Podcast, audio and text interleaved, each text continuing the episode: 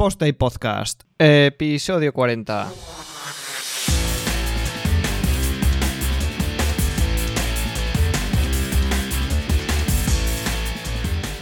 Pues hola a todos y bienvenidos a un Post y Podcast más después del parón eh, invernal, veraniego y, y primaveral. Eh, tengo al otro lado de la línea de la fibra óptica de 600 megas simétricos que estoy estrenando. Qué guay, tío, qué, qué bien va. ¿Qué pasa, Juanca? ¿Qué pasa? ¿Cómo estamos? Ahí andamos. Ya, ya nos olvidamos de, la, de los clasismos. Ya no me preguntas por los calzoncillos, ¿eh? Pero vamos a ver, es que estamos en verano y doy por hecho que no los llevas, entonces casi que prefiero no preguntar. Bueno, no, hombre, sí, siempre hay que llevar algo. Sí, sí. En, en este caso llevo calzoncillos sucios. O sea, voy, voy ya a, a lo, a lo guarro. No sé, no sé si sabes que estas últimas sena- semanas ha, sali- ha salido un, un videojuego que es impresionante, el de Last of Us 2. Sí. Y llevo los calzoncillos sucios un poco en honor a, a ese mundo post-apocalíptico donde nadie se ducha, nadie se limpia y la gente se muere por un virus que te convierte en una especie de zombie. No sé yo si estado viviendo algo parecido, pero yo al menos el calzoncillo está sucio, pero yo vengo duchado, ¿eh? Bien, bien, entonces bueno.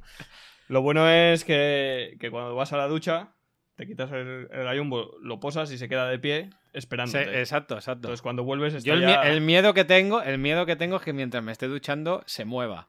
Bueno, cuando se mueva entonces ya habrá que llamar a, a algún experto en el tema porque A lo fantasmas. será grave, sí. Ahí. Bueno, eh, volvemos, tenemos cosillas nuevas, tenemos, bueno, eh, hemos mejorado equipo ambos en algún aspecto.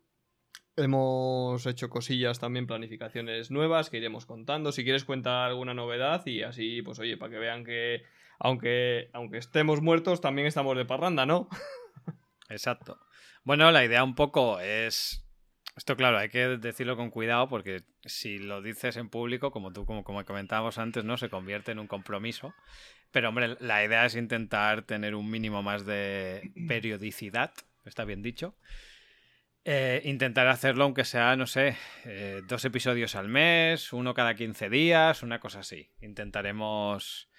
O sea, ya os digo, eh, la, la idea un poco eh, a priori es intentar hacer em, dos episodios al mes, o sea, uno cada 15 días, y que uno de esos dos episodios la hagamos como este, mano a mano, y, y el otro episodio intentar traer un invitado.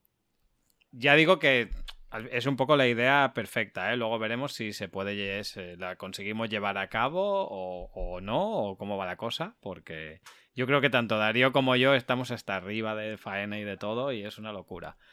Luego siempre pasan cosas. eh, típico ejemplo sale Mario Paper la semana que viene. eh, ya sabes, ¿no? Exacto, Si- exacto, Siempre hay piedras en el camino, pero bueno, intentaremos lo que tú dices. Nos hemos puesto un pequeño calendario de eh, fecha de grabación, primer miércoles de cada mes y, y seguramente el tercero.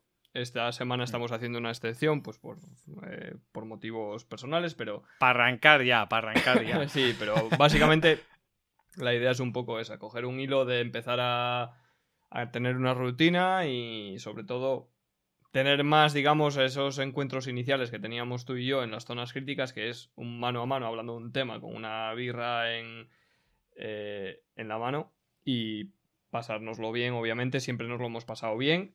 Y lo hemos grabado un poco cuando nos ha dado la gana precisamente por eso, ¿no? Porque si andamos hasta arriba de trabajo y esto nos va a suponer más un- una obligación que, que, una satisfacción, pues casi que pasamos, tanto tú como yo creo que, que estamos en la misma onda, que por eso, por eso estamos también, también coordinados, de, pues oye, mira, si esto supone un compromiso es lo primero que apartamos siempre, porque, entre otras cosas, vuelvo a lo mismo y suena feo, pero, pero es la realidad. No es la fuente de ingresos, no es. eh, no nos da nada más que, pues oye, mira, echamos el rato, hacemos un poco de postproducción eh, de audio, que también tiene su aquel, probamos cosas técnicas.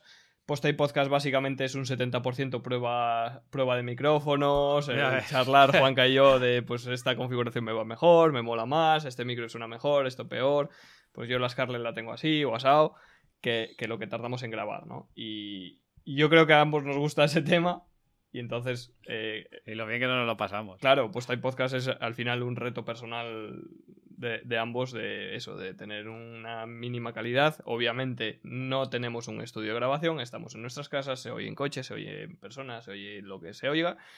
Pero al final el reto personal pues está ahí un poco y luego también el, reto de buscar un, un, tema en el que no siempre nos, sentamos, nos sintamos cómodos, pero que pueda aportar algún punto de vista, por lo menos nuestro punto de vista diferente, ¿no? Tal cual, sí, sí, sí. No lo, no lo podría haber descrito mejor. En esta ocasión lo que vamos a hablar es del el producto mínimo viable, ¿vale? Es el, título del podcast, ya lo, habréis visto. Y básicamente vamos a hablar de los problemas que solemos tener tanto Juanca como yo. No sé si a, ti te pasa, Juanca, pero a mí, en los eh, sobre todo en los proyectos personales, eh, ese producto mínimo viable me cuesta muchísimo alcanzarlo. O sea, no sé cuándo está listo, cuándo es bueno sacarlo, cuánto es lo mínimo. Eh, y al final es un poco la espiral, ¿no? El ejemplo claro son los cursos que tengo entre manos, que ya lo sabes igual que yo, que los he intentado grabar 300 veces, los he borrado otras 302, y al final nunca termino de sacarlos, pues porque para mí no son lo mínimo viable, ¿no? Entonces, eh, siempre dicen que es mejor hecho que sin hacer, pero, pues oye, eh, no sé si es el TOC no diagnosticado ese que hay por ahí pululando o qué, pero no termina de salir las cosas, ¿no? Al final eh, es un poco, un poco el tema. Pero vamos a empezar por el principio. Explícanos, a mí seguro que me, que me enseñas algo hoy, eh, ¿qué es el producto mínimo viable? En este caso, de una página web, de un sitio web, de una aplicación web o, o algo que tengamos en O sea, podríamos ir, como siempre, ¿eh? a la Wikipedia y ver qué es el producto mínimo viable. Pero para mí, al menos para mí, el producto mínimo viable es aquello mínimo que necesitas para testear tu idea y que se cumpla al menos la finalidad de esa idea. Por poner un ejemplo. Em, tu idea es tener un podcast, ¿no? Y em, por un lado sería tener el podcast y por el otro lado sería eh, conseguir que la gente te escuche o te siga. Por lo tanto, el producto mínimo viable para que la gente, para conseguir el, final del todo, que te siga, es que tienen que escuchar algo. Por lo tanto, primero tienes que grabar algo. Que eso sería lo primero. Luego ya nos podríamos meter en tiene que estar perfecto de audio, tienes que estar perfecto de sonido, qué postproducción vamos a llevar, cuánto equipo nos vamos a comprar, etcétera, etcétera, etcétera. Pero realmente, si nos vamos a lo simple, simple, simple, para poder comprobar que esa idea es correcta es yo lo grabo, como sea, lo subo a algún sitio y que alguien me escuche. En el momento que alguien te escuche, eso ya está testado. Es decir, has conseguido grabar algo y has conseguido que alguien te escuche. Esto llevado a un negocio sería, em, no sé, me lo invento. Yo quiero vender bambas. Vale, está muy bien. Podemos, te puedes montar la web Tú solo te puedes montar la web en Shopify y te puedes gastar 50.000 euros en que te hagan el desarrollo a medida de la madre del amor hermoso para vender las bambas. Pero ninguno, ninguno, de eso ninguno de esas cosas que tú puedas implementar, puedas desarrollar o puedas hacer, te aseguran que esa bamba se vaya a vender. Por lo tanto, lo primero de todo es conseguir vender esa bamba. Da igual cómo lo hagas, como si te vas puerta por puerta en tu barrio hasta que alguien te compre las bambas. Entonces hay pruebas que tu modelo de negocio basado en producto mínimo viable funciona. Es decir, alguien te ha comprado ese producto que tú quieres vender. Aquí he visto. Más o menos. Sí, sí, bien, yo creo que está bastante bien explicado. Eh, aquí entramos en el juego de qué es lo mínimo. Porque, por ejemplo, el, ejemplo del, podcast. Ok, vale, eh, tú puedes grabar y publicar. Y en el momento que te escucha uno, en teoría, eh, digamos que ya tienes un producto mínimo viable que funciona, ¿no? Que se puede escuchar y tienes unos audios que se pueden escuchar. Ok. En el caso de las bambas, eh, yo iría un poquito más allá, porque el producto mínimo viable realmente ahí sería tener a quién vender. Porque claro, eh, en el tema de las bambas hay que fabricarlas, hay que distribuirlas, es más complicado que todo esto. Entonces, si tu objetivo principal o el producto mínimo viable lo consideras esa, esa, esa pieza de software o, lo que sea que te permite vender esa primera bamba, ya has tenido que hacer una inversión realmente importante porque has tenido que fabricar bambas. Mínimo un par de bambas. Y eso... Claro, eh, pero ves, ahí, ahí eh, entra en, factor, dijéramos, los gremios o los sectores. El gran problema que tiene el sector tecnológico es que es muy nuevo. Entonces, como es muy nuevo, no hay tanta tradición y tanta formación y tantas cosas, tantas bases sentadas. O sea, eh, no sé cómo explicarme. A mí me viene un cliente, o, a cualquiera nos viene un cliente, nos viene alguien con un proyecto y no tenemos, no suele haber un listado de decir, ¿y tienes pensado este año introducir 100.000 o 200.000 productos? Esto es una pregunta que cuando tú vas a fabricar unas bambas es lo primero que te van a preguntar. Porque si tú no haces 100.000 unidades, igual no te sale a cuenta tener ni siquiera esa reunión con esa empresa. ¿No? Y, es... Sí, pero hablando de proyectos online, en este caso, que es lo que, lo que nos ocupa, eh, hablando de proyectos online, ¿realmente el producto mínimo viable que es esa pequeña landing page que ya vende un producto o esa pequeña landing page donde describes el producto y captas correos, por ejemplo, correos electrónicos de gente interesadas en el producto? Quiero decir... Ambas. Eh, para mí es más producto mínimo viable la landing con un formulario donde la gente mete su correo para que les avises cuando esté a la venta que la landing donde vendes el producto. Porque la landing, donde vendes el producto ya tiene muchísimo trabajo detrás, en mi opinión. ¿eh? Ya tiene el estudio del producto, ya tiene fabricación del producto, ya tiene un montón de cosas. Un ejemplo de esto eh, para mí es Kickstarter, por ejemplo. Te permite ver el producto mínimo viable, lo generas directamente desde la plataforma pero es al final una landing donde tú dices lo que vas a construir y la gente ya directamente no, es, no es que se suscriba o que se apunte o que diga, hey, avísame cuando esté, sino que encima eh, aportan capital, ¿no? Entonces al final es un punto creo que eso es diferente, ¿eh? Eso es crowdfunding. Sí, sí, sí, obviamente. Pero básicamente estás vendiendo la misma idea. Es decir, oye, chavales, similar, yo voy a hacer bambas. Y mis bambas van a ser así. Tienen LED, tienen sonido, tienen esto, tienen lo otro, la lengüeta de caucho, esto y lo demás. Y yo, como posible cliente, lo veo y digo, hey, me interesa, me apunto. Y entonces el fabricante, cuando tiene una cantidad, vamos a poner 100.000, igual son muchos, pero vamos a poner 1.000, que ya puede permitirse fabricar 200 bambas y casi con total seguridad venderlas, eh, ya tendríamos un producto mínimo, viable para lanzar online. Ojo, online. Es decir, lanzo una landing, explico qué es el producto, cómo se va a construir, cómo va a funcionar y qué, y qué características tiene. Y tú como posible cliente, si te interesa, te apuntas y entonces yo te notifico cuando esté disponible. Es que al final eh, la, línea del producto mínimo viable es muy subjetiva y depende muy mucho del producto que se va a vender, ¿no? O, del producto que se... No, necesariamente que se vaya a vender, sino del producto que se vaya a, mostrar, a, enseñar al mundo.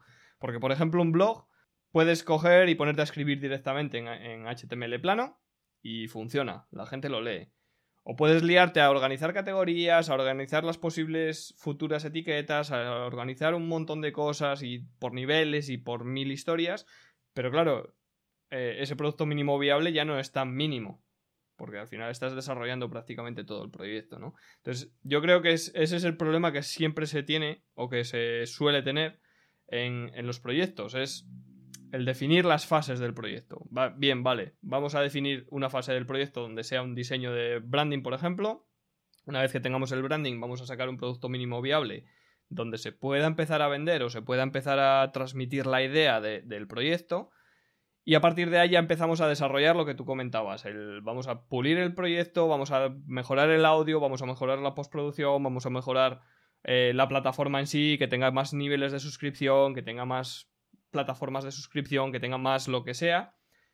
Pero el crudo es, digamos, una etapa muy, muy primaria y muy, muy inicial, ¿no? Y al final, yo creo que esa es, la, es lo, complicado de, un proyecto. El, producto mínimo viable, la gente, digamos, que no siempre lo aplica, no siempre va a buscarlo. Y, yo creo que es importante, sobre todo en según qué tipo de proyectos, donde digamos que todo es un poco un limbo, ¿no? No sabemos si se va a vender, no no se sabe si va a funcionar no sabemos ni siquiera... Eh, imagínate que, el método de propagación de ese, de ese producto es 100% de pago, es AdWords, campañas de Facebook Ads, Twitter Ads, etc. Vamos a meter una inyección de capital importante en eso y no sabemos si va a funcionar. Pues con un producto mínimo viable, digamos que podemos testear eso, ¿no? Podemos meter cierta cantidad de dinero, no tan grande como lo que teníamos eh, pensado, y ver el retorno que, provoca sobre ese producto mínimo viable y a partir de ahí empezar a construir algo más eh, sólido. No sé cómo lo ves o, cómo, o dónde plantas tú, digamos, el límite de hasta aquí llega el, producto mínimo viable. Totalmente de acuerdo. O sea, o sea el, para mí el, el producto mínimo viable es en el momento que tú has conseguido vender eso que alguien te pague por, sea un producto, sea un servicio, se suscriba, te siga. Claro, depende un poco, porque el producto mínimo viable se puede aplicar también para proyectos que sean sin ánimo de lucro o que sean de solamente de imagen personal o, marca. Eh, imagen de marca corporativa, etcétera, etcétera. Eso también se funciona como, como se podría llevar a una estrategia de producto mínimo viable, es decir, con los mínimos recursos posibles conseguir validar una idea que luego esa idea tú la puedes mejorar mil veces. O sea, mm, no sé, tú, desde, volviendo al ejemplo del podcast, tú puedes grabar el podcast y subirlo a alguna plataforma de estas gratuitas, que a la que empiezas a hacerlo de forma un poco profesional, ves que todos son problemas, o llevártelo a la plataforma de pago más pepino del mundo o, subírtelo en tu propio servidor. ¿Qué pasa? Que la, plataforma está de pago más pepino y tu propio servidor requieren muchas horas, requieren mucha preparación, requieres que estés un poco familiarizado con eso, etcétera, etcétera, y vas a perder mucho tiempo en algo que no sabes si va a gustar, si te van a escuchar, etcétera, etcétera. También es verdad que en el producto mínimo viable siempre tiene que haber unos mínimos, es decir, ¿qué considero yo? Que he validado esa idea en ese producto mínimo viable. Cuando venda una bamba, cuando venda 100, cuando tenga 5 seguidores, cuando tenga 200, pues ahí es un poco también, al final es lo que tú comentabas, ¿no? Ponerte fases, porque si no te puedes tirar toda tu vida en, un producto mínimo viable y no salir de ahí, y no tiene mucho... No te rías que te estoy viendo por la webcam, no te rías que sé que estás pensando en mis cursos. No te rías que te estoy viendo, que te veo.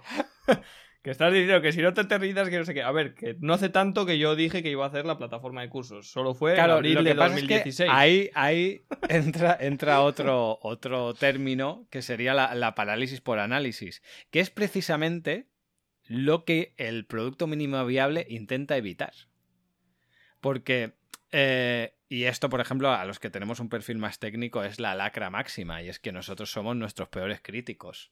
Totalmente. O sea, eh, bueno, porque somos así, se, suele ser perfeccionista, se le suele dar muchas vueltas a lo mismo, eh, te sueles comparar con otros perfiles que son parecidos al tuyo o iguales y tú siempre te vas a poner por un peldaño por debajo, etcétera, etcétera. Bueno, es un poco el, día a día. Yo creo que esto pasa en muchísimas profesiones, o sea, al final está un poco... Eh, y, empezamos a retocar todos los factores que empiezan, que entran en juego en, en un proyecto online, y empiezas que si el diseño es mejorable, que si el código, las funciones pueden ser más puras, que si esto, que si lo otro, y al final, em, cuando estás terminando ya de desarrollar, vuelves al principio porque siempre hay algo mal, ¿no? Eh, claro. Bien he sabido que todos los que hacemos algo tipo, algún tipo de código, miras el código de la semana pasada y te parece feo o te parece que algo está mal porque vamos aprendiendo, ¿no? Y al final es lo que tú dices, no entregamos, no, no terminamos de desarrollarlo. Y luego también hay otro punto y es que eh, eh, para mí el, producto mínimo viable también tiene otras dos patas y es va a depender mucho de la experiencia que tú tengas en ese sector, en ese campo. Es decir, si tienes mucha experiencia también puede ser un problema porque te vas a parar mucho más en analizar las cosas y ser mucho más tiquismiquis en tal y que cual que cuando no tienes tanta experiencia vas un poco a lo loco. Y el otro punto es eh, el tema del presupuesto. Claro, mm, si tú no tienes presupuesto, tu producto mínimo viable es clarísimo, lo más sencillo, porque es que no te puedes permitir otra cosa. El problema es cuando quieres hacer un producto mínimo viable y tienes presupuesto, ¿no? Sea tiempo, sea dinero o, sea, o sea los conocimientos y la capacidad de hacértelo tú mismo, porque ese es otro problema también. Claro, y al final entran en juego muchos factores, como por ejemplo, eh, ok, empezamos un proyecto nuevo, tenemos una idea, tenemos un, un propósito, que es alcanzar X ventas o alcanzar X capital o lo que fuera. Eh, tenemos capital detrás, tenemos eh, inversores, tenemos lo que sea. Eh, pero claro, ese boom del arranque inicial, del, digamos, el hype que le llaman, que se llama ahora, ¿no? del lanzamiento, te habrás encontrado muchas veces que los clientes dicen, ya, pero es que yo quiero aprovechar ese lanzamiento, ese hype, ese, ese boom, ese marketing que hemos hecho indirecto o lo que sea, o ese marketing directo del próximo lanzamiento de esta marca o de lo que sea. Queremos aprovecharlo para que ya la gente pueda comprar y que, todo esté, digamos, toda la maquinaria esté a pleno rendimiento. Es decir, marcamos, mandamos una nueva marca de bambas que es súper famosa, o sea, o tiene un, un influencer detrás o tiene lo que sea. Va a tener mucho prestigio, va a tener mucho tal tenemos mucho capital, tenemos mucho dinero y queremos que salga la plataforma prácticamente al 100%, ¿no? Y al final, eh, eso está bien, pero, pero lo único que consigues es retrasar el proyecto en realidad, porque no es lo mismo eh, lanzar un producto mínimo viable, que vuelvo a lo mismo, no tiene que ser un único producto, pueden ser varios productos, de forma muy escueta, de forma muy sencilla, para aprovechar ese, ese hype, ese boom inicial, pero obviamente, si, si tu idea es como marca fabricar 100 tipos de bambas y ponerlos los 100, pues ya solo entre que diseñas las bambas, eh, ya no, no desarrollar el software que va a gestionar esa tienda, sino el diseñar esas bambas y fabricarlas o empezar a, moverlas y, pulir detalles y demás, te va a llevar un tiempo inicial que vas a gastarte casi todo el capital que tienes en, esos salarios iniciales de diseñadores, de fabricantes y demás, sin haber lanzado ni siquiera, sin saber si va a funcionar, porque hay muchísimas marcas que tienen un montón de capital detrás que no funcionan. No funcionan pues porque tienen una competencia directa muy fuerte o porque alguien se les adelantó con un producto mínimo viable precisamente o por lo que fuera, ¿no? Y es delicado también. Sí, y ojo porque muchas veces se asocia producto mínimo viable a tema, o sea, a proyectos en los que se tiene poco presupuesto, a cosas sencillas, pero desde mi punto de vista, muchos, em, por poner un ejemplo de cosas que suelen ser caras, ¿no? O suelen tener precios elevados. Muchos modelos de entrada de concesionarios de marcas de coches son productos mínimo viable porque no saben, sobre todo cuando te sacan un coche para un perfil, un target nuevo de público, no tienen ni idea de si ese coche se va a vender bien, se va a vender mal. Normalmente los primeros modelos son un desastre. No sé, ejemplos tontos. El Smart no sabían si se iba a vender bien, se iba a vender mal. Un coche nuevo en el que solo tiene para dos, dos pasajeros. Va a funcionar. Las primeras versiones del Smart eran un desastre. Y detrás de Smart está la compañía Mercedes, que otra cosa no tendrá esa compañía, pero pasta le sobra a raudales.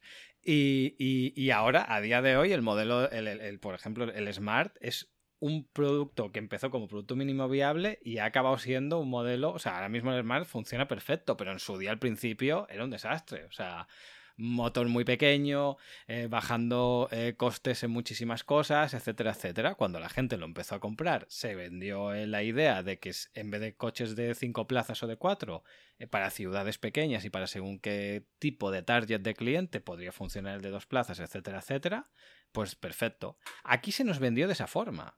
Pero si tú te vas a Holanda o a otros países del norte de Europa, el Smart se vendió como un tema de ¿Por qué tenemos que estar gastando coches de 4 o 5 plazas que consumen mucho más, etcétera, etcétera? Se vendió de forma ecológica para reducir em, contaminación, espacio, etcétera, etcétera. O sea que fijémonos también que muchas veces al final eh, todo depende. El marketing es muy importante en todo esto y depende siempre mucho cómo quieras vender una cosa u otra. Hmm.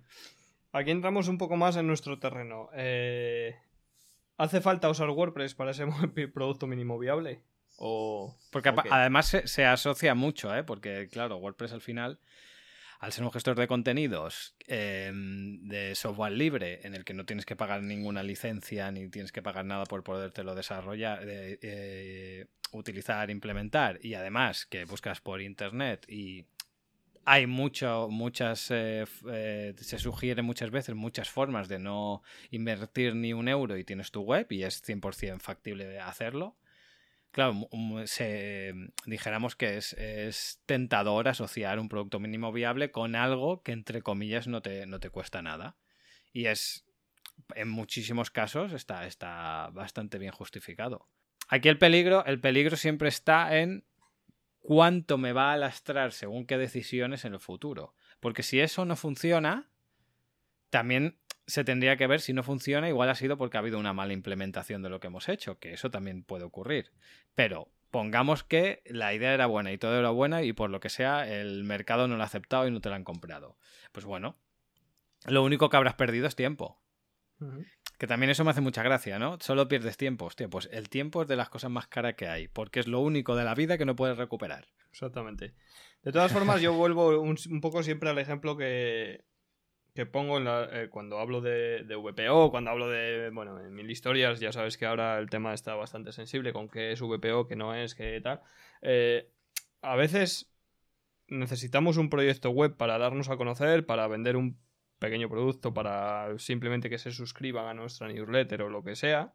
Y, y montamos un site en WordPress eh, bastante pesadete en el sentido de, pues quiero un formulario de contacto por si alguien quiere contactarme, meto un plugin, quiero un diseño ligeramente atractivo y tal, meto un page builder o meto, eh, o con Gutenberg me hago una interfaz super bestia.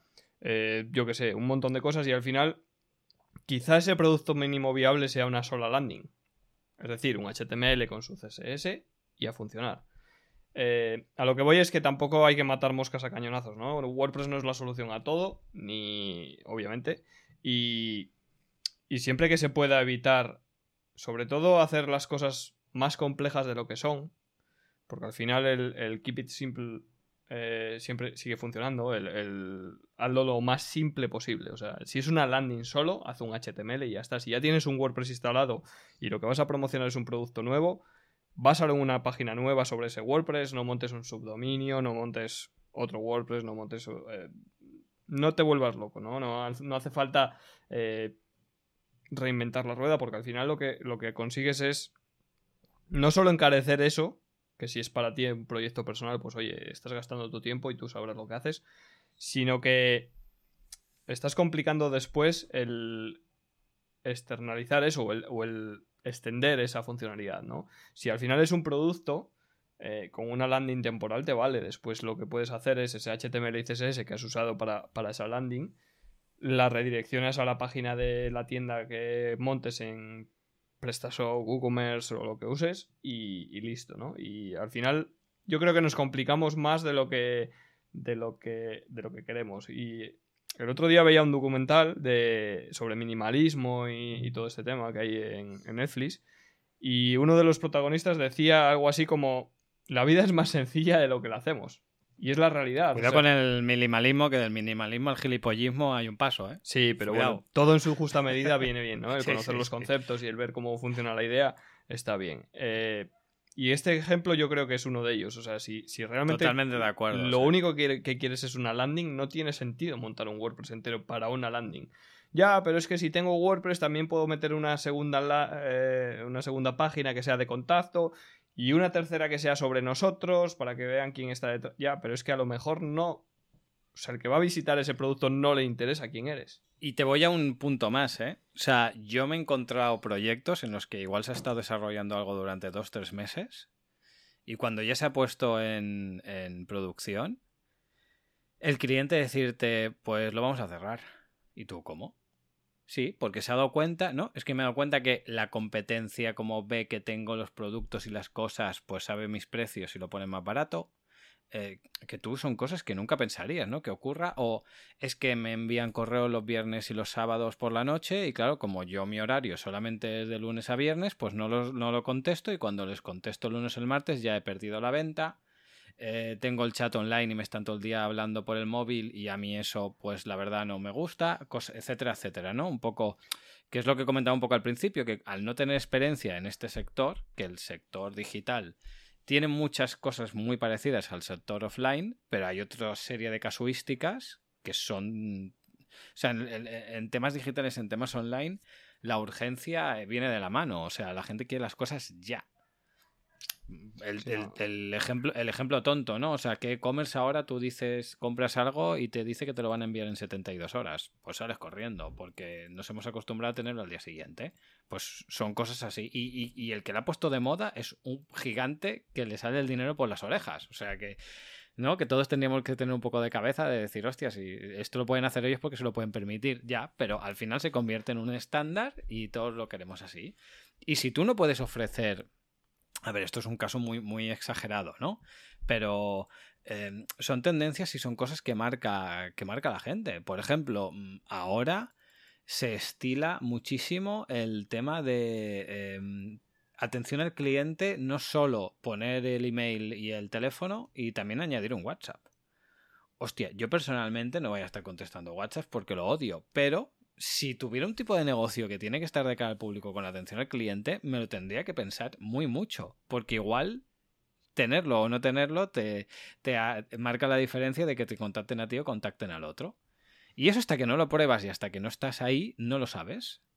Y contra menos eh, dinero, menos recursos te, te consuma poderlo probar, mejor. Y es la gracia que tiene un producto mínimo viable. Mm, volviendo otra vez al tema, al tema que tocamos del tema de web, ¿no? O sea, tú te puedes montar la mejor web del mundo, tú te puedes montar una web totalmente medida utilizando WordPress y WooCommerce para vender, no me lo invento, joyas. Y si no, no has hecho joyas, no has vendido joyas en tu vida, tú no sabes cómo va, cómo va eso, o, si te va a funcionar, si te va a ser rentable, etcétera, etcétera.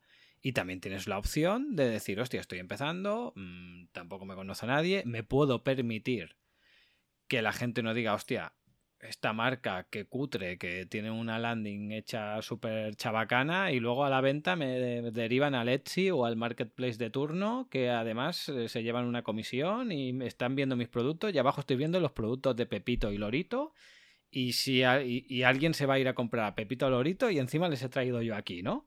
Ya, pero esa es la manera que tú tienes de decir, hostia, cuando esté ganando mil pavos al mes, le pego una patada a esto y me lo monto yo como quiero. Y cuando llegues a montártelo tú como quieres, ya tienes todo el bagaje de problemas que has tenido, cuántos meses te ha costado llegar a esos mil, mil euros al mes, por poner un ejemplo, etcétera, etcétera. Y eso es un producto mínimo viable también.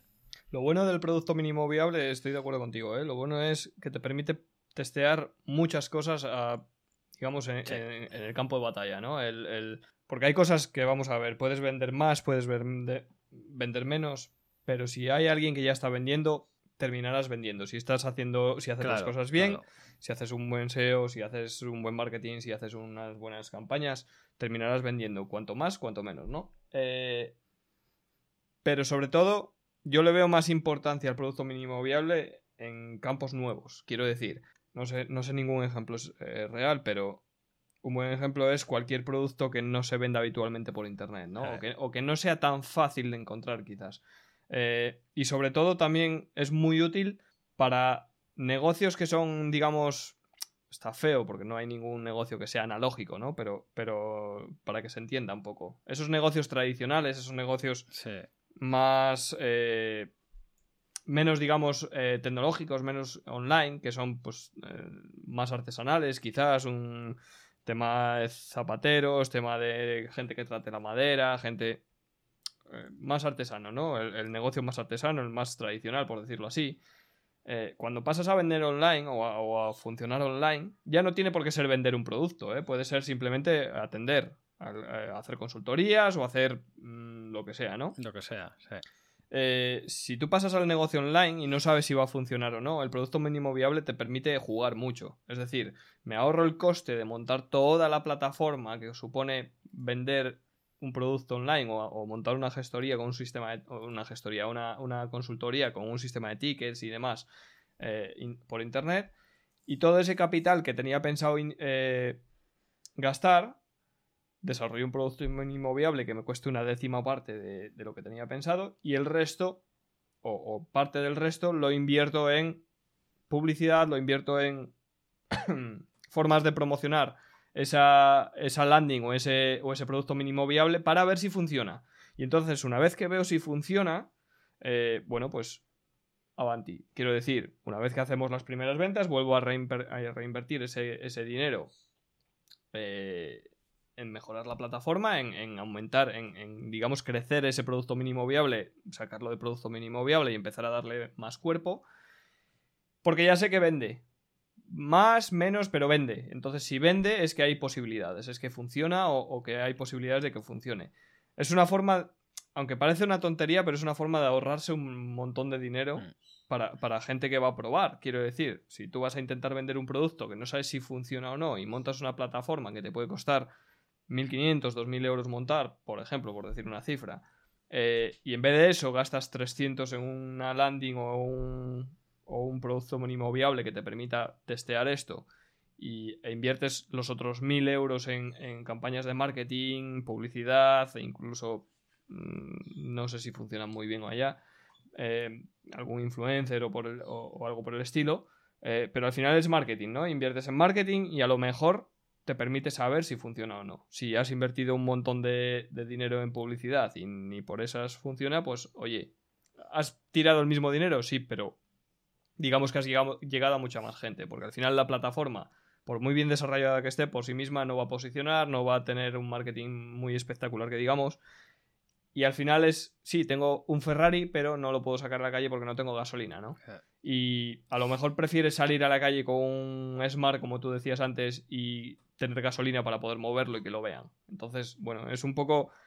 Yo creo que el producto mínimo viable es muy útil en ese aspecto, en el, aspecto de vamos a probar a ver si esto funciona. Vamos a ver si tiene interés la gente en esto. Si, si realmente tiene interés en esto, nos metemos a tope con las pocas ganancias que hayamos conseguido o simplemente sabiendo que tiene interés la gente, como tenemos un montón de capital que podemos meter en desarrollar, ahora sabemos que tiene interés, vamos a, invertir en ello y vamos a montarlo a, tope, ¿no? Y al final te ahorras eso, un, capital importante que puedes utilizar en, otras cosas. Sí que es verdad que aquí realmente el peligro del producto mínimo viable es cuando lo tenemos que dar por acabado y, saltar a la siguiente fase. Es decir, em, Quantum, yo creo que muchos nos hemos encontrado el típico cliente, el típico contacto que empezó utilizando una plataforma de terceros para hacerse la web.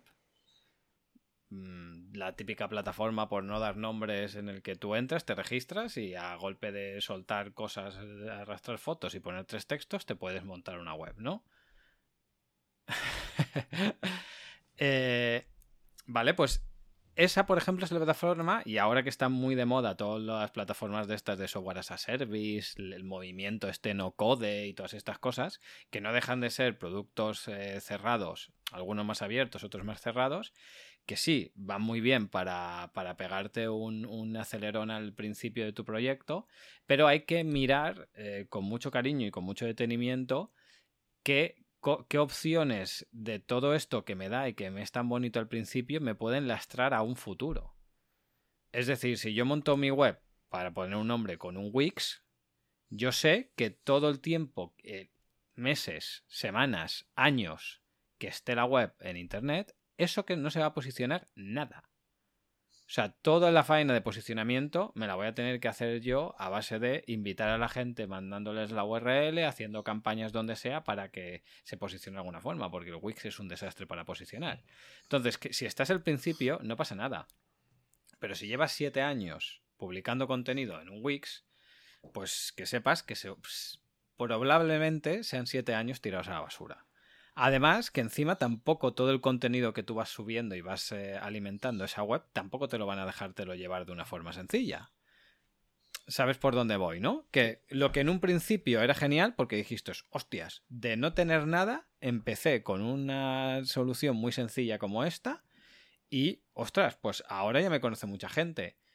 Vale, pero cuidado, porque es que llega un punto en el que lo que parece, parecía beneficioso es un lastre. Y ahí es donde nosotros tenemos que más o menos tener el ojo y decir, hostia, a partir de aquí ya me está limitando.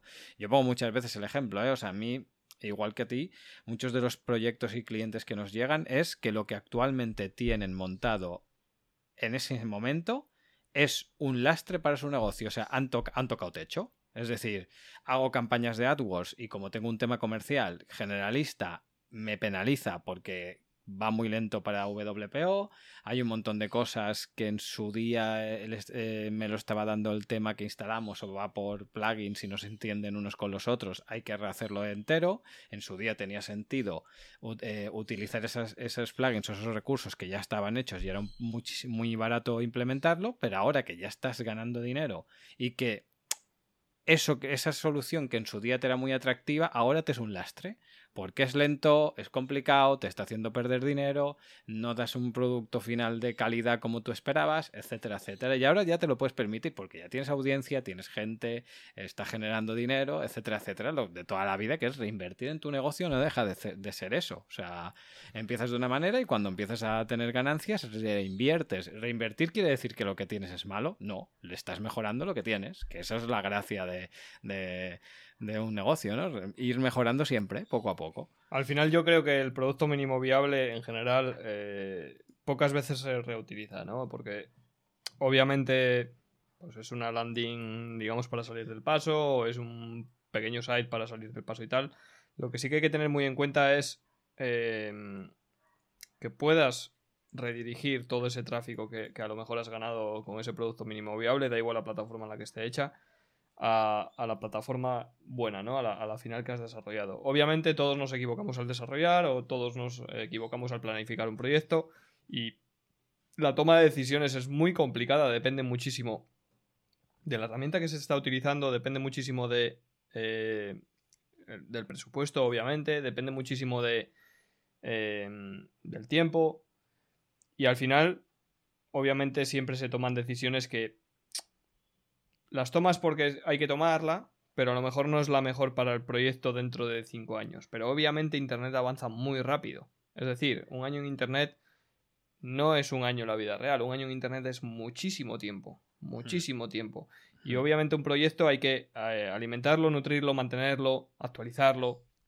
Al final lo que necesitas es un producto mínimo viable para testear el campo, para ver que funciona y demás, pero tener en mente que las primeras eh, los primeros ingresos que consigas con ese producto mínimo viable vuelvan a. O sea, que te ayuden, digamos, a, a, reinvertir en el proyecto online, ¿no? Yo siempre eh, he tratado con muchos clientes que son de negocios físicos y se han metido en internet y demás. Y yo siempre les decía lo mismo. Digo, si tú ahora estás vendiendo 100 y al meterte en internet empiezas a vender 110, destina esas 10 de diferencia que antes no vendías a mejorar el proyecto online a meter inyección en marketing, a meter inyección en mejoras, a meter inyección en el proyecto online. Porque es algo con lo que no contabas en un principio y esa pequeña inversión inicial de esas 10 ventas, de esas 30 ventas de lo que sea, te va a permitir que en vez de 10 ventas pasen a ser 20, posteriormente 50, posteriormente 100 y llegará un momento que el negocio físico eh, pase a un segundo plano, ¿no? Eh, de hecho, conozco varios ejemplos en los que era, tenían un almacén desde el que vendían y demás, con su oficina de cara al público, donde tú podías ir al mostrador, pedir el producto, probarlo y comprarlo. Y con el tiempo terminaron por cerrar esa tienda física y quedar solo con el almacén. Porque al final les compensaba más vender por internet que vender en físico. Entonces, al final, el trato al cliente cuesta dinero el tener a una persona con ese WhatsApp ahí pendiente del WhatsApp de la web cuesta dinero. El... Pero es que Internet funciona diferente. Entonces, si no sabes cómo funciona Internet, el producto mínimo viable te permite comprobarlo. Te permite ver... Voy a ver si este producto mínimo viable, por ejemplo, eh, le, inyectamos aquí un chat por WhatsApp o le inyectamos lo que, lo que sea, ¿qué consecuencias tiene para mí? Quiero decir, no tengo a nadie destinado a WhatsApp, me llegan WhatsApp a las, a las 3 de la mañana, me llegan a las 5 de la mañana. La gente en Internet quiere inmediatez y si no es así no lo entendemos. O sea, lo que tú decías antes que nos hemos acostumbrado a comprar hoy y mañana tenerlo en casa. Eh, yo antes pagaba un poquito más por tenerlo ahora. Pero claro, cada vez me he acostumbrado más a tenerlo mañana y entonces lo compro por internet, me ahorro un dinero y me... ojo, ojo porque muchas veces pensamos que el producto mínimo viable tiene que ser a todo el completo en general, pero puede ser a pequeñas acciones.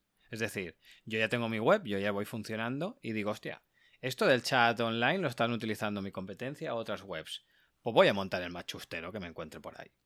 Y yo lo monto y pruebo. Y ostras, que vendo más. Ostras, que la gente contacta. Ostras, que la gente lo, lo utiliza. Hostia, pues voy a ver el más caro, el que funcione mejor, el que me dé más opciones y ya lo, lo integro dentro de mi modelo de negocio y mi, mi, forma de funcionar día a día. Pero esas primeras pruebas que has hecho con el gratis, el más chustero, el que incluso no funcionaba ni bien, ya te ha permitido meter la patita en el agua y saber si está fría, si está templada, si vas a estar a gusto o si te vas a tirar de golpe y si vas a quedar muy de machote, pero te vas a pillar un catarro que no te sobre, lo quita. Sobre ni... todo ver si, si es para ti, ¿no? Porque al final es lo, que, es lo, que, digo. No tengo una persona destinada a esto ya, pero ¿qué me van a escribir? ¿Una vez al día en jornada laboral? Pues a lo mejor me interesa atender a esa persona y garantizar la venta. Ahora, que me van a escribir en un horario extraño, que tengo que estar pendiente de ello, que tengo que... Pues igual no es para ti. Entonces, eh, esa, esa prueba con ese producto mínimo viable, en este caso el plugin más barato o, lo que, o el módulo más barato, eh, te ha permitido comprobarlo, ¿no? Y, y al final, si haces dos ventas a través de ese sistema, esas dos ventas ya te permiten comprar una licencia de un sistema que funcione mejor.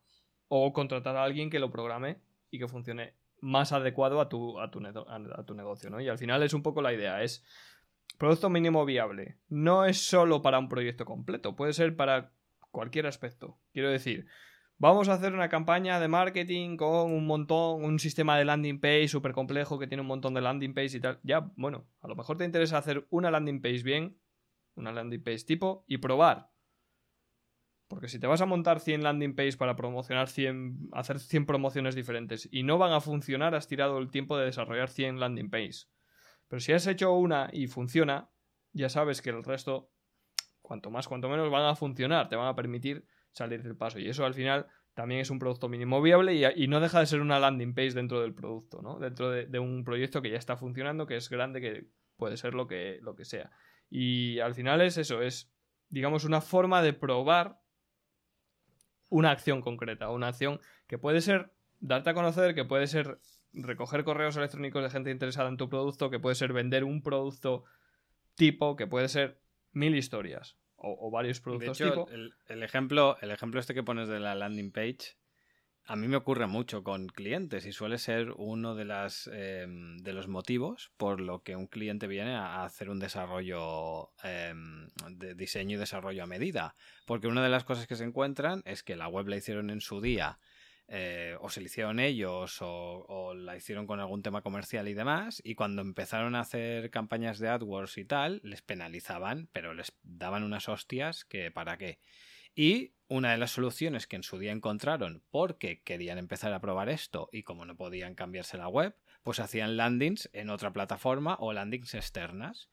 Y cuando ya tienen testado eso y saben que eso les funciona y que coño, invirtiendo X cantidad de AdWords y teniendo unas landings más o menos apañadas, pues conseguían llenar los cursos o el producto que vendan.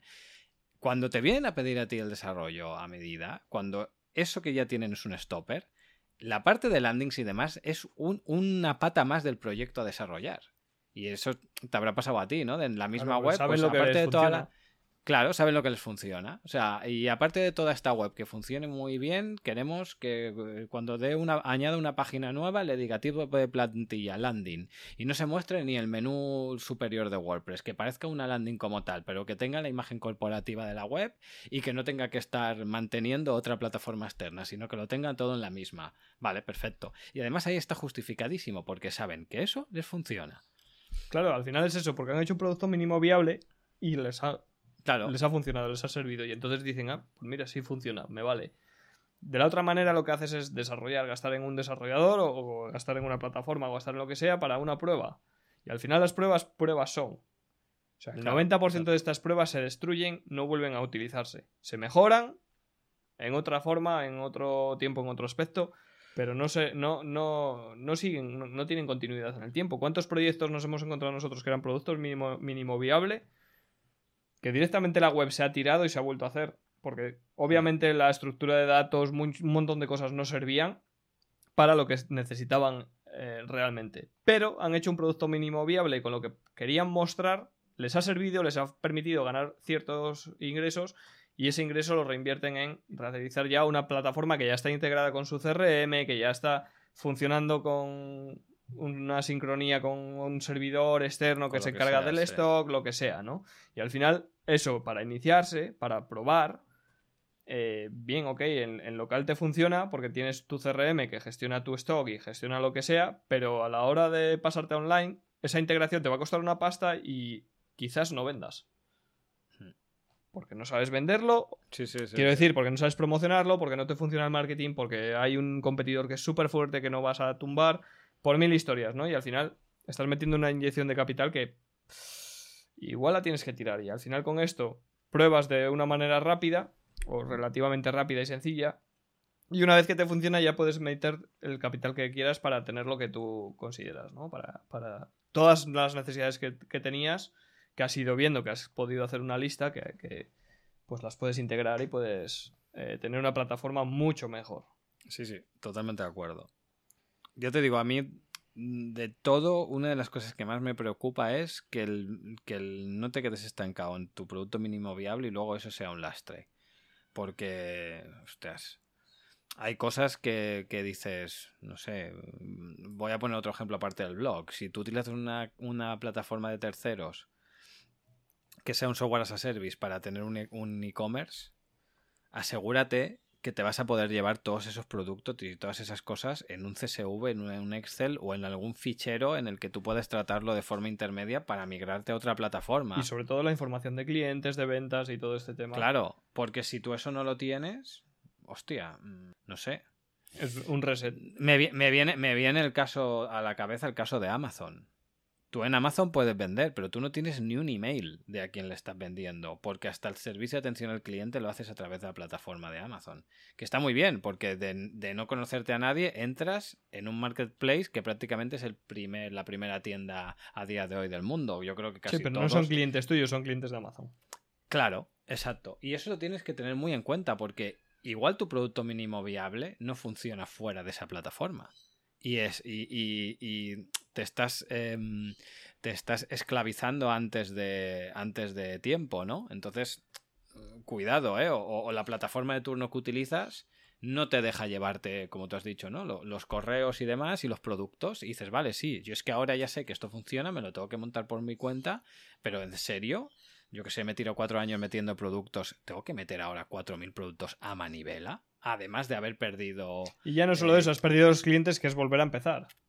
Claro, claro. O sea, al final, eh, en un negocio online, obviamente que vende y que, y que funciona vendiendo a clientes, eh, la base del negocio es tus clientes. es decir, ya le he vendido un producto, es posible, depende de la tipología del producto, pero es posible que le, le vuelva a vender otro.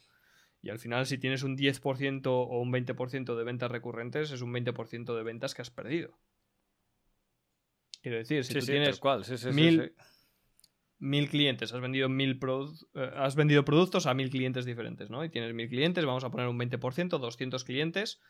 Eh, si tú con el cambio de plataforma has perdido esos correos y no les puedes mandar una promoción nueva, un descuento, una campaña de, de marketing, de email marketing o lo que sea, has perdido 200 clientes.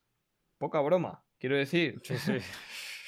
200 clientes eh, a 10, 15, 20, 50, 100 euros por, de venta promedio de, por cliente. Eh, es un dinero, ¿eh? Es, una, es una jodienda interesante porque al final dices, sí, vale, bueno, yo tengo mi negocio físico, funciona bien, tengo mi. lo que sea, ¿no? Pero. Eh, ostras, es que es una pérdida considerable. O sea, no, es. Bueno, he perdido uno por una mala gestión. Bueno, pero es que 200 clientes. Hablando de mil, ¿no? De, he vendido mil y mando mil correos con una campaña nueva y posiblemente conviertan 100 o 150 o 200, que es una cifra bastante. es muy buena para, para la realidad, ¿no? Pero son 200 ventas que has perdido y si te tienes que cambiar de plataforma porque la que tienes se queda pequeña y necesitas otras características y otras posibilidades y lo que te llevas no puedes llevarte esa información, eh, es delicado, es, muy delicado. Y tampoco es fácil eh, cambiar a los usuarios de plataforma a mano, entre comillas, ¿no? Porque tú mandarles un correo y decirles, oye, que es que cambiamos de plataforma, suscríbete aquí ahora. Eh, no es tan sencillo que se vuelva es que me, viene, me viene a, a, la cabeza, tío, el ejemplo perfecto y es ¿Cuántas empresas o cuántos posibles proyectos empezaron con la tontería de me hago una página en Facebook, creo una comunidad, una comunidad en torno a esto, a esta idea, a, este colectivo, a este lo que sea. Y Facebook un día dijo las páginas a, cascarla, fuera. Son, no sé cómo funciona ahora, ¿eh? porque yo de las redes sociales no me gustan mucho, pero le pegó una patada y a veces hay clientes que de golpe y porrazo le cerraban la página o no le dejaban los permisos o tenía un problema y ya podías tirarte cinco tardes buscando la forma de abrir un ticket que no lo encontrabas. Tú dices, ostras, sí, al principio, para crear esa comunidad, para probar esa idea, no sabías si te iba a funcionar, si le iba a gustar a la gente, si ibas a crear comunidad. Lo has probado y está muy bien, pero a la mínima que eso empiece a funcionar y que tú veas que tiene que tiene tracción, llévatelos a un sitio en el que tú tengas un mínimo más de control, porque te cambian las reglas del juego y te dejan en, bragas. Esto da para otro debate, porque al final es eh, el tema de redes sociales o plataformas externas o eh. plataformas cerradas es mi pelota, mis normas, ¿no? Es un poco el ejemplo de, no me gusta cómo juegas, me llevo la pelota o directamente no juegas y ya está. Y esto pasa pues con todas las plataformas de este estilo, de pues eh, yo que sé, Facebook, WordPress.com, Wix, todas estas plataformas que son de terceros, Blogger, de, de, de, Google. Eh, pasa, quiero decir, incumples una norma en una parte del mundo aunque no sea la tuya y mm, te cerraron la web y ya está. O sea, ya está luego. Y no tienes opción ni forma de reclamar porque al final eh, ellos se van a lavar las manos, obviamente no quieren problemas y el que sale perdiendo eres tú. Entonces al final, cuando hablamos de negocios, de fuentes de ingresos y cosas por el estilo, eh, salvo que seas influencer y dependas de, la red social de turno, porque, porque obviamente dependes. Ahí está jodido. Em, intenta llevártelo a tu propia plataforma. Aunque sea eh, el dominio, ¿no? Quiero decir, si tú te montas una web para enseñar un catálogo para lo que sea en una plataforma de terceros, pero tienes tu propio dominio, el dominio siempre te, te lo puedes llevar y hay formas de analizar qué URLs se rompen para redirigir, para más o menos y que, tú al, final, o sea, tú al final, o sea, no puedes tener control de nada en la vida al 100%, pero más control que tu propio dominio y tu propio hosting y tu propia herramienta, pocos sitios lo vas a tener, o sea, y una cosa no quiere decir que quites la otra, ¿eh? O sea, yo qué sé, mm, por poner el ejemplo de YouTube, yo puedo decir, subo vídeos a YouTube, pero no, no, eso no me, no me prohíbe que yo me monte mi web en el que tenga todos los vídeos de YouTube también metidos en mi web por iframe y demás, pero yo además añada opciones de filtrar por temática, no sé qué, no sé cuánto. Cuando me siga mucha gente, pues mm, patrocinadores en la web, etcétera, etcétera. Un día YouTube se pone de culo, un día YouTube dice que los calvos tatuados no podemos salir porque ofendemos a no sé quién. Pues me cojo mis vídeos, me los llevo a Vimeo, utilizo otro servicio de streaming, pero al menos la parte potencial de negocio que yo tenga en mi web, ahí mando yo. Sí, tendré el curro de hacer la migración, de cambiar los vídeos y toda la historia, pero no lo he perdido todo, ¿eh? De la otra manera, un día se le gira la pinza a uno en Silicon, Silicon Valley que se toma un Red Bull de más y te cambia las condiciones de, contratación y te quedas sin canal, ¿eh? Yo vuelvo, vuelvo un poco a lo mismo, ¿no? Que el contenido siempre sea tuyo. Quiero decir, tú grabas vídeos para YouTube, ok, cópiate, guárdate una copia de esos vídeos. Eh, por lo que pueda pasar, porque pasado mañana nunca se sabe y a lo mejor pierdes un montón de curro eh, innecesariamente. Y al final es una, es una jodienda perder tanto trabajo, ¿no? Tantas horas de trabajo. En el tema del blog, lo mismo. Si estás en una, plataforma de terceros y, y te cierran la web, pues si tienes tres artículos de 500 palabras, te da igual. Los vuelves a escribir o directamente aprovechas la ocasión para reciclarte y, y, reinventarte. Pero cuando tienes 1500, 2000 artículos o, o productos o lo que sea y los pierdes, ya no solo el trabajo de volver a, generarlos, sino todo lo que lleva detrás, quiero decir, el, tema de lo bien posicionado que está a nivel de marca o a nivel de SEO o a nivel de... Hay muchos factores, ¿no? Y estás perdiendo un montón de cosas. Así que al final, eh, aunque sea un producto mínimo viable, yo creo que es interesante el montarlo en una plataforma que sepas que no hay ese riesgo. Y esa. Eh, o, al, menos lo antes posible, exacto. Y esa ya sabemos lo que es. Quiero decir, si montas un producto mínimo viable en una plataforma de terceros, porque no te queda otra, por lo que sea, y bueno, pues lo antes posible que. lo antes que puedas, sácala a tu propio. a tu propia plataforma y empieza a trabajar sobre ello. Y ese es el consejo que puedo dar yo, yo creo. Porque al final es lo que tú dices, te quedas sin nada y, y es una pena porque hay proyectos que están funcionando muy bien, que les pasan estas cosas y se pierde todo el trabajo de un montón de gente, de un montón de, de horas y es duro, ¿eh? Volver a empezar con un proyecto desde cero que lleva tanto trabajo bien hecho y, funciona también es muy complicado, muy duro. Se te quitan las ganas, directamente a la gente se le quitan las ganas de volver a empezar. Ya lo dice el dicho, no tengas todos los huevos en la misma cesta. Porque si se te cae la cesta, te quedas sin huevos. Exactamente. Bueno, pues yo creo que hasta aquí, ¿no? Eh, bien, ¿no, Juanca? ¿Te has quedado a gusto? Sí, sí, sí, sí, totalmente. Este era de prueba. Este es, el, es el primer face to face, ¿eh? Sí, es de prueba. Es, bueno, ya, yo creo que ya ha habido alguno así. Sí, los primeros que hicimos fueron así, pero bueno. Eh, digamos que es para salir de. ¿no? Desaparecernos, desengrasar un poco la máquina. Exacto. Que estaba ahí oxidada, estaba ahí. Como chirriaba el micro, eh. Joder, cuando lo encendimos ahí, como chillaba, como. Ay, estaba, estaba perezoso. Y nada, yo creo que bien, que. Oye, no estado mal. Yo pensé, fíjate que te lo decía antes de empezar a grabar. Siempre gusta que saquemos trapos sucios, ¿no? Pero te decía que el tema...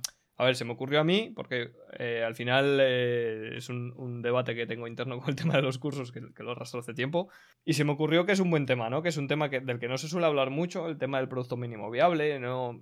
Como que a la gente le da un poco de, de respeto. Sí, de miedo, bueno, porque, porque también muchas veces se le suele ver como y yo creo que muchas veces es así, ¿no? Como algo cutre, este no sabe lo que está haciendo, quiere, ah, se quiere meter en esto. Pues claro que sí, o sea, es que no sé, analiza tu vida, hijo mío, y piensa en lo que pensabas hace dos o tres años. Es que es que, vamos, hasta de ideas políticas, que es lo supuestamente que más claro tienes que tener, ¿no? Eh, política, religión y todas esas cosas, pues yo me miro hace 5 o 10 años y ya te digo yo que en muchas cosas no pienso igual. Y bueno, nos hacemos mayores. Nos hacemos mayores y tienes más experiencia, tienes otros puntos de vista, conoces a otra gente que te cambia los puntos de vista también.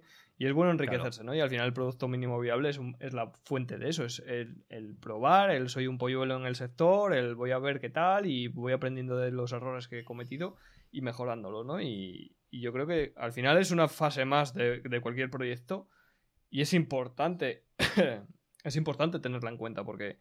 Eh, en base a eso vas a ver si funciona o no funciona el, tu negocio. Tu negocio, tu proyecto, tu, lo que A mí se me acaba de ocurrir uno, o sea, me acabo de acordar de uno brutal. No sé si la gente lo conoce, de Dropbox. El servicio de Dropbox empezó como un producto mínimo viable a tal nivel que no tenían desarrollada ni la tecnología. O sea, cuando arrancó el proyecto de Dropbox, Dropbox.com, era un invent en toda regla. O sea, técnicamente sí, la persona que estaba detrás eh, era ingeniero de sistemas y sabía que seguramente con mucho cariño, de dedicación, podría conseguir hacerlo, pero no tenía ni la, ni la cosa desarrollada. Él vendió una idea. Es decir, eh, hizo un vídeo súper chulo como si todo estuviera desarrollado y todo fuera la leche y dijo, eh, ¿quién está interesado en este servicio que lo estamos desarrollando? Cuando lo tengamos acabado, eh, si nos dejas tu email te informaremos. Y yo qué sé, no me acuerdo cómo era, te daremos un mes gratis o un año gratis. Esa, o esa landing mágica donde te apuntas porque te interesa. Exacto. El Pues ese tío consiguió, no sé si un millón de correos.